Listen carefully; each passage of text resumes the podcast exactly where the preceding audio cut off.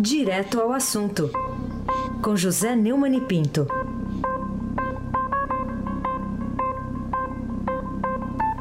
Neumani, bom dia.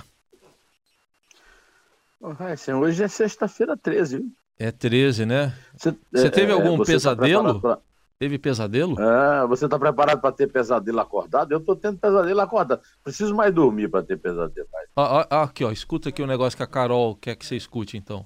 Ah, é. já, já. A Carol já quer. Você quer que ele escute o quê, Carol?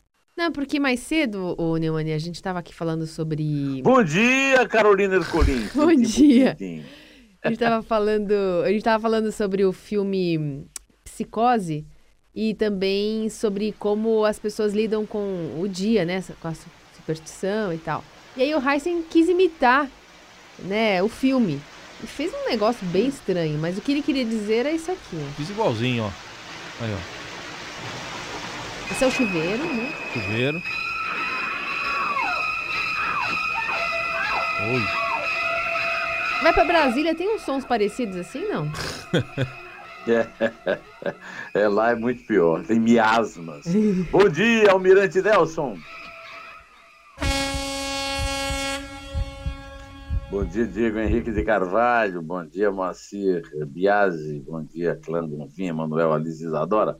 Bom dia, amigo 20 da Rádio Eldorado 107,3 FM. Aysen Abac, o Hitchcock do rádio. Vamos embora. Vamos começar aqui com uma decisão do juiz Ricardo Leite, da Justiça Federal, lá de Brasília, que absolveu Lula da denúncia de obstrução de justiça segundo seguindo né, um parecer do Ministério Público Federal. O PT sempre fala, né, o Neumann, da, da perseguição ao presidenciável Lula, ameaçado pelas elites. Como é que fica isso agora? É.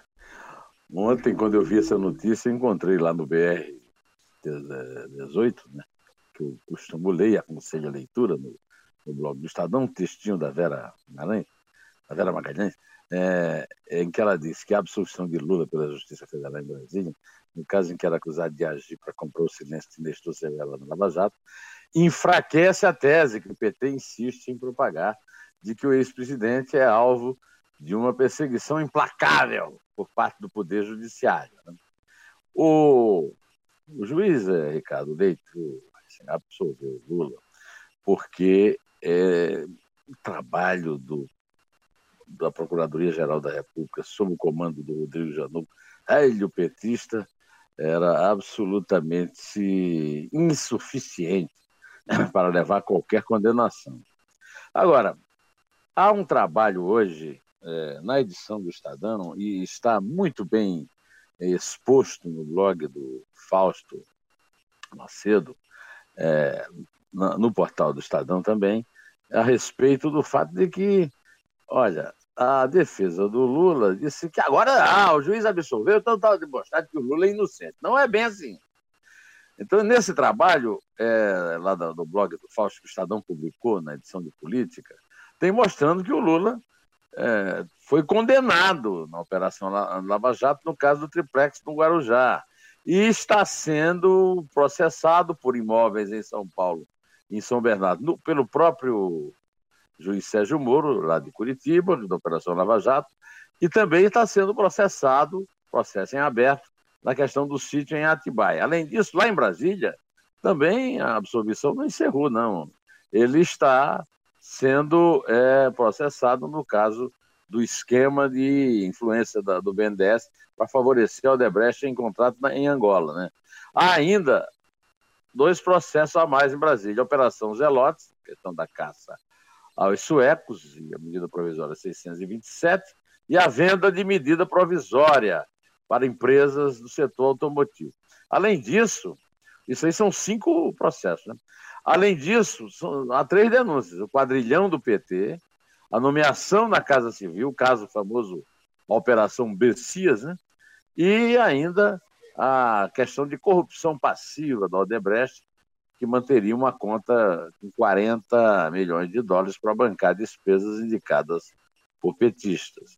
Quer dizer, nem há perseguição, nem ele é inocente, como pretende sua defesa, Eisenbach. Mas a, a, absolvição veio exatamente para lembrar esse tipo de coisa, viu? Carolina Ercolim, tintim por tintim. Queria falar contigo sobre Eduardo Cunha, Neumani. É, na sua opinião, o ex-presidente da Câmara, é, ainda no MDB do Rio, tinha motivos para pedir habeas corpus, que acabou, enfim, sendo negado pelo juiz Valisley de Souza Oliveira, ou foi, ou foi só para não perder o hábito de recorrer? Não, isso aí, Carolina, foi o chamado efeito Rogério Favreto, né? Que é o seguinte, com a, a, a lambança do Rogério Favreto, o, os réus da Lava Jato estão descobrindo brechas na justiça para pedir habeas corpus. Essa chuva, essa enxurrada, que eu não sei mais nem quantos vão, de habeas corpus padronizados lá para o Superior Tribunal de Justiça, né? Então, o, a, as defesas dos vários réus, principalmente um réu bastante comprometido aí, que é o Eduardo Cunha, estão tentando navegar nisso aí para obter vantagens semelhantes. Mas nem todo mundo tem um favreto para chamar de seu. É ou não é? Raíssen Abac, o craque. É, isso aí. E o vamos falar agora de um outro assunto, né? Mudar aqui o foco. O que que leva o Congresso Nacional a uma corrida desenfreada, uma operação, uma verdadeira operação pé na jaca para arrombar o, o tesouro nesses poucos dias que faltam para os parlamentares começarem a, a gozar essas férias, né? Merecidas, não merecidas, não, imerecidas no recesso de... Merecidas entre aspas. É, né? O que está acontecendo, hein, Neumann? Vou pedir licença para citar mais. Né? Eu estou impactado por esse pesadelo, isso é um pesadelo mesmo, né? Que resolvi recorrer aos colegas aí do Estadão. Mas primeiro, tem um texto da Cida Damasco, que foi editora de economia e hoje é colunista do Estadão. Ela disse que o Congresso corre contra o tempo para se livrar de suas obrigações e entrar em férias na semana que vem. E a corrida é duplamente justificada, pois a volta ao trabalho em agosto coincidirá com o acirramento da campanha eleitoral. Nesse período, a campanha ocupa a maior parte da agenda e da cabeça dos parlamentares e deixa votações em banho-maria, principalmente quando se trata de projetos que não sejam do gosto do eleitorado. Além disso, é, o editorial principal do Estadão, sempre sempre aqui, a respeito, tem o título Novos Ataques ao Tesouro. E por falar em ataque, o, o Fernando Gabeira está lá na Rússia, e escreveu de lá um artigo que eu recomendo a leitura, a Copa da Realidade, que o resumo está na linha fina, aqui no meio do artigo. Saindo do país, vemos como, como nos atrasamos e como em alguns pontos estamos retrocedendo. É dramático isso. Agora, eu, eu, o Estadão deu de manchete, inclusive, que o ministro da Fazenda, Eduardo Bardia, disse que o governo não, disse que para cumprir ah, que não tem dúvida de que vai conseguir cumprir a meta, mas ele reclamou, ele teve, ele disse que teme muito o impacto é, desses projetos que, segundo o Estadão, é, é, de mais de 100 bilhões de dólares. Olha, o, o Congresso derrubou o veto e liberou reajuste para os servidores. E, além do mais, o relatório final da CPI dos cartões é, criou uma, uma, nova tarifa. O cheque especial virou a opção mais cara de crédito a maioria desconhece a taxa.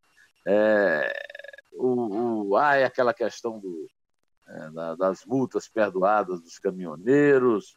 Rapaz, é, é, é uma verdadeira chuva né, de porcaria sobre a cabeça do contribuinte que paga as contas, inclusive os salários dos senhores parlamentares. É uma vergonha isso tudo, é uma demonstração de irresponsabilidade, de insanidade mental. É o fim da picada. Carolina, The End of the Picade, Carolina Ercolim, Tintim por Tintim. Quem você acha que vai tirar vantagem da modificação que está sendo votada lá no Congresso, tornando flexíveis decisões tomadas para evitar influência política nas estatais?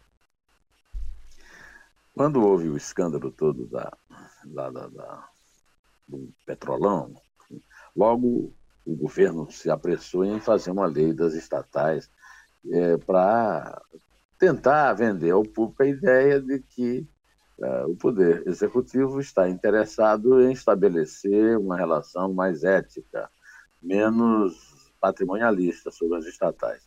Tudo isso começa a ruir no meio dessa, aquilo que o Reis chama de operação pé na jaca, né, que o Congresso está dando, tem também é, modificações muito graves na lei das estatais e que retrocedem, possibilitando a influência política, o loteamento, malsão nas estatais que faz com que é uma das coisas a mais que fazem com que o Gabeira lembre que o Brasil, comparado com o resto do mundo, é um horror.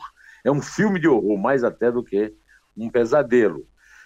Então, agora eles estão recuperando o terreno perdido, porque a eleição está aí, e eles vão querer, senhores deputados e senadores, vão querer tirar o atraso é, para poder é, garantir vida boa para eventuais é, financiadores de, de suas campanhas, porque eles querem ou se reeleger, ou então eleger algum parente próximo, né?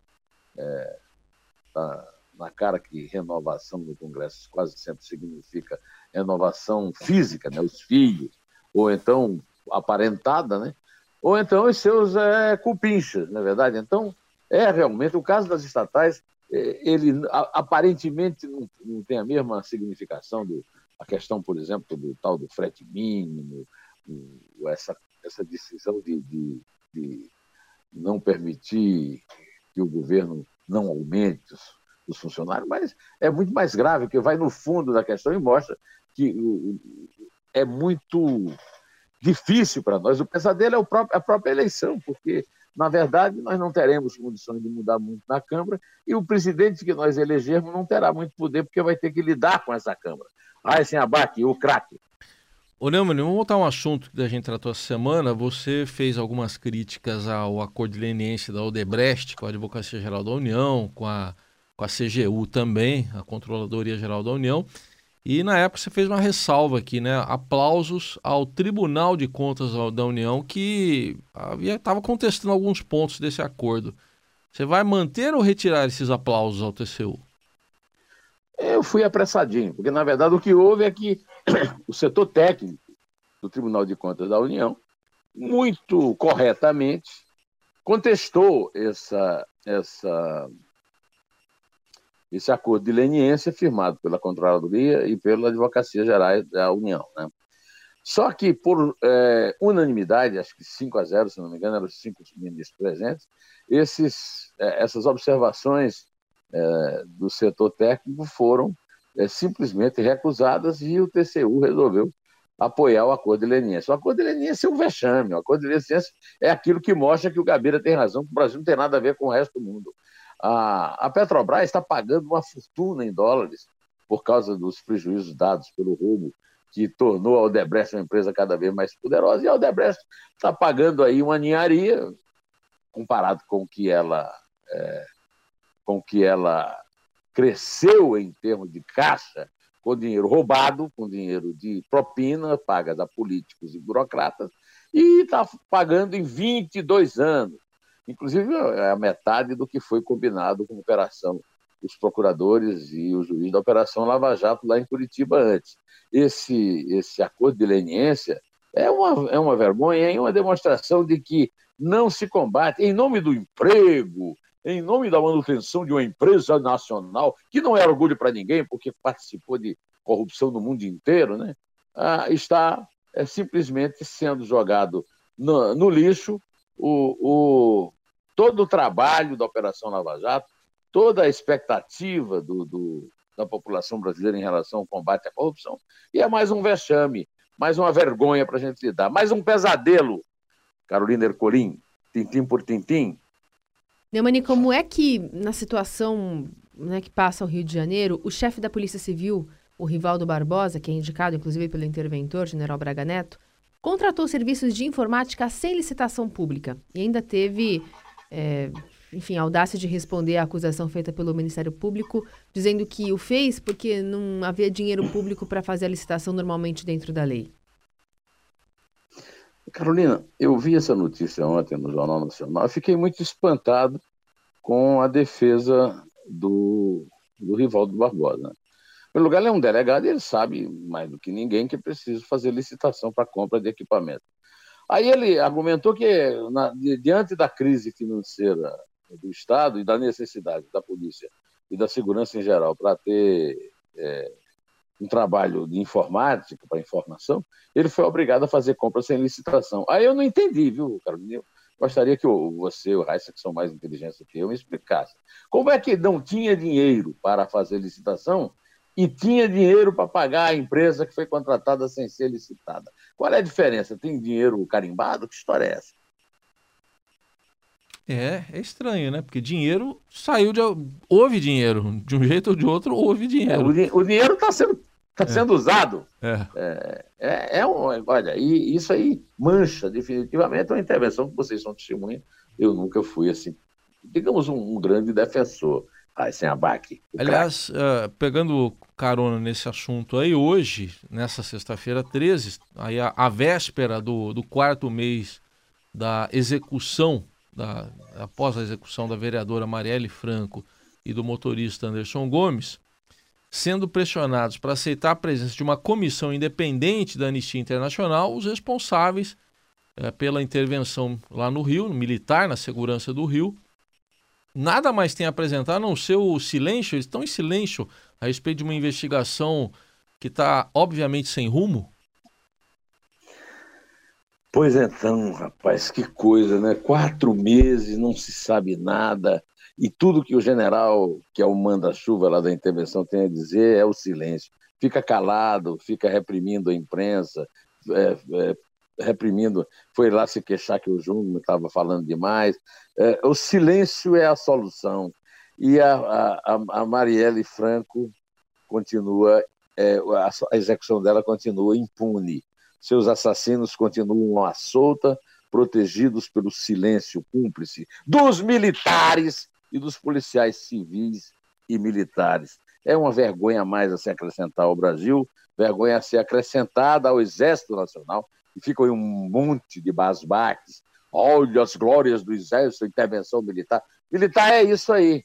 Cadê o. Se esse general Braga tivesse 1% dessa integridade que esses propagadores aí do Bolsonaro e tal tem, tem ele já tinha é, saído publicamente desse, desse, desse, seu trabalho vergonhoso na intervenção militar no Rio. A palavra é essa, é uma vergonha. Carolina Ercolim, tintim por tintim. Sabe que hoje é dia do rock, né, o Neumann? Teve rock? É, é o dia 13 de julho é dia mundial do rock. Hoje é dia mundial do rock, sexta-feira 13? É. é. É, caiu numa sexta-feira é. 13, mas 13 de julho, normalmente a gente comemora o Dia Mundial do Rock. E aí a gente. E quem é o maior roqueiro no mundo hoje? Então. Quem é? é o roqueiro número um no mundo? Quem é? John England! John England! Esse aí que torce. Esse aí? Esse Inglaterra. aí. Eu, é. eu também acho. Eu também acho. Né? Não atira pedra nele, hein? Não atira pedra nele. O que, que você acha? O que, que você acha? Você acha que ele realmente é azarão? Ele traz essa. Ele tem todo esse poder aí, arrastado coisas, nas últimas três Copas? Não, não sou supersticioso, não. Não? Eu não. Ah. Não. Bom, então. É, então... O, o... Vai. Fale. Hein? Não, eu ia te perguntar não, se. Eu te... Ixi, fale, peraí. Eu ia te perguntar se a Inglaterra caiu nas semifinais por conta da torcida mesmo do Mick Jagger ou da praga de Nelson Rodrigues, né? Na, na sua coluna no, no Globo, indignado com os erros favoráveis graças aos quais o país sede ganhou a primeira única Copa dos Inventores do Futebol lá em 66. É, a pérfida Albion, a Inglaterra. Olha, eu não acredito em superstição, agora eu acredito em Nelson Rodrigues. Eu sou fã de Nelson Rodrigues, quero dizer que uma vantagem que eu tenho, eu não sei se o Almirante Nelson chegou a ver, mas eu via, eu morava no Rio em 69 e via o Nelson Rodrigues numa é, nessas mesas redondas, mesa redonda Facite, em que ele representava o Fluminense, né?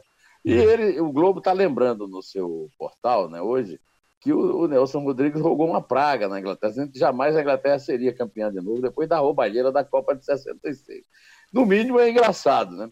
Agora, o que eu tenho a lamentar na Copa é, menos para você, Carolina, mas para o Heisen, porque a FIFA proibiu de mostrar mulher bonita na torcida, querendo acabar com o assédio. O assédio é uma coisa horrível, lamentável. Agora, vai ser deixando de mostrar mulher bonita na torcida? É que eles vão acabar com assédio? Que coisa ridícula. Agora, e como é que vão fazer para lá no jogo da na final? A presidente da Croácia vai estar lá do gabinete. Aí vão fazer o quê? Não vão mostrar? Nós vamos botar só o Macron lá do lado dela?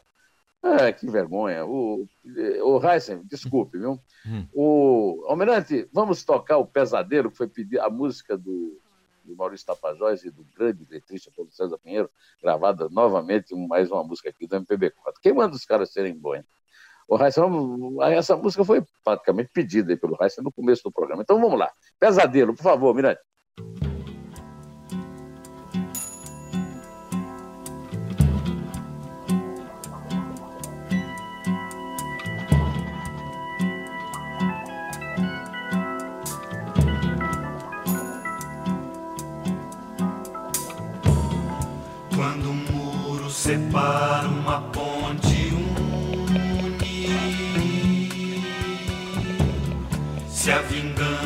O remorso pune. Você vem me agarra, alguém vem me solta.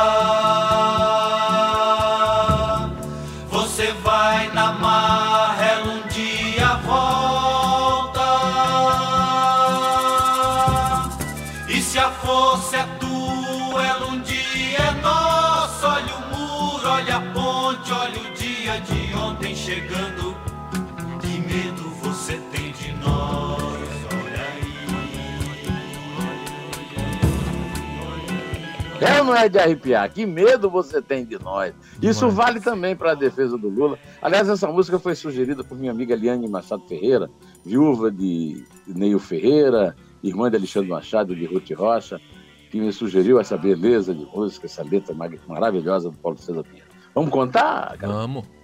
Vamos lá. É três. É dois. É um.